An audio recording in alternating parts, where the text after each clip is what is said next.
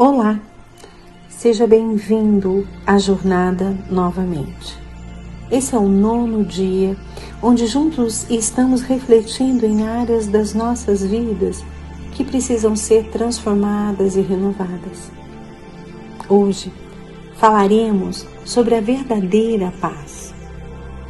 Em João 14, 27, Jesus nos diz assim: Deixa-lhes a paz, a minha paz lhes dou não a dou como o mundo a dá.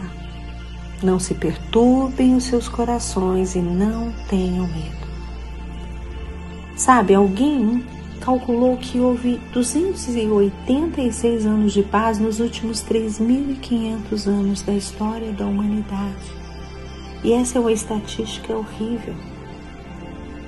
Na verdade, a paz do mundo é frágil e passageira. Onde reina o conflito, também reina o medo. O medo e o ódio são profundas influências em nós. Os cientistas dizem que o rancor, o ódio, os conflitos e o medo prolongado realmente alteram até mesmo o nosso DNA. Quando falta paz, ficamos despedaçados e inquietos.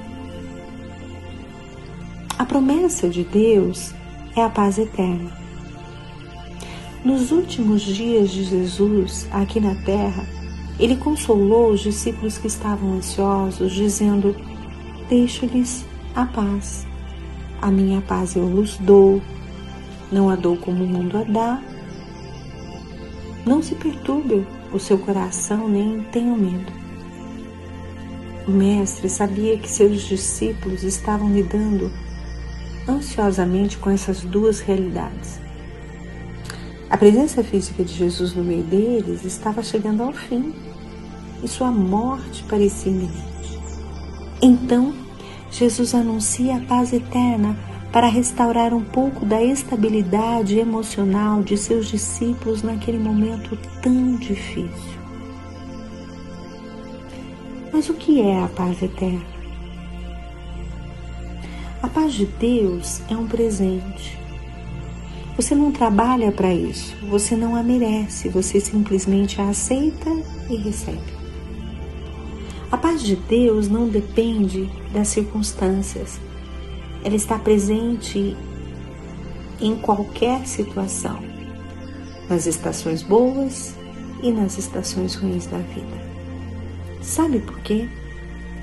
A palavra de Deus diz que Shalom é a paz de Deus em hebraico. Shalom significa muito mais que ausência de conflitos, mas é a presença de todas as coisas boas reunidas em nossa vida. Há uma dupla promessa para nós a promessa da paz eterna e da presença eterna de Deus em nossas vidas. Sendo assim, não se perturbem seus corações e não tenham medo. Não permita que você seja tomado pela ausência de paz. Concentre-se na presença de Deus e a paz virá sobre você. Shalom.